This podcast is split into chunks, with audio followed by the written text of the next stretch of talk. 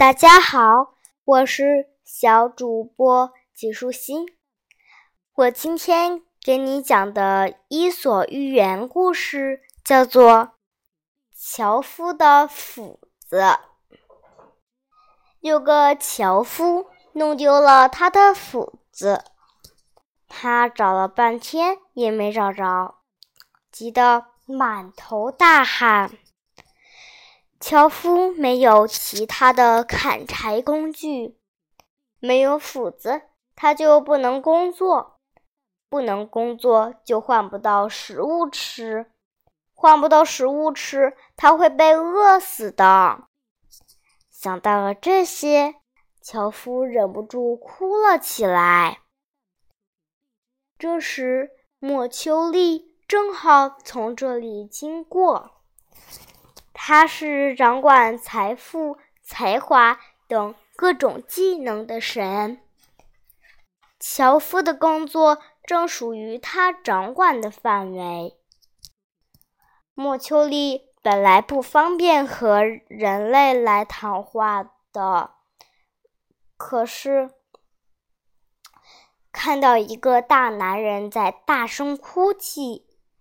他就忍不住上前去安慰：“你不用这么伤心，我记得我在这个附近见过你的斧子，我这就把它给取来，让你认一认。”只见莫秋丽一挥手，一把金光闪闪的纯金斧子就出现在他的手上。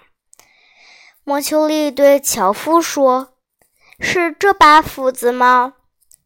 樵夫抬头看了看，说：“不是，我可没有这么珍贵的家产。”莫秋丽又拿出一把银斧子给樵夫看：“你丢到的是这把斧子吗？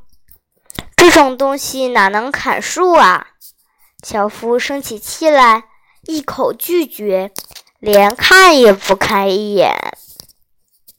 最后，将当莫秋丽拿出一把木柄的普通斧子时，樵夫才激动地说：“对，就是这把。”说着，樵夫把斧子搂得紧紧的，眼睛里流出了欢喜的泪水。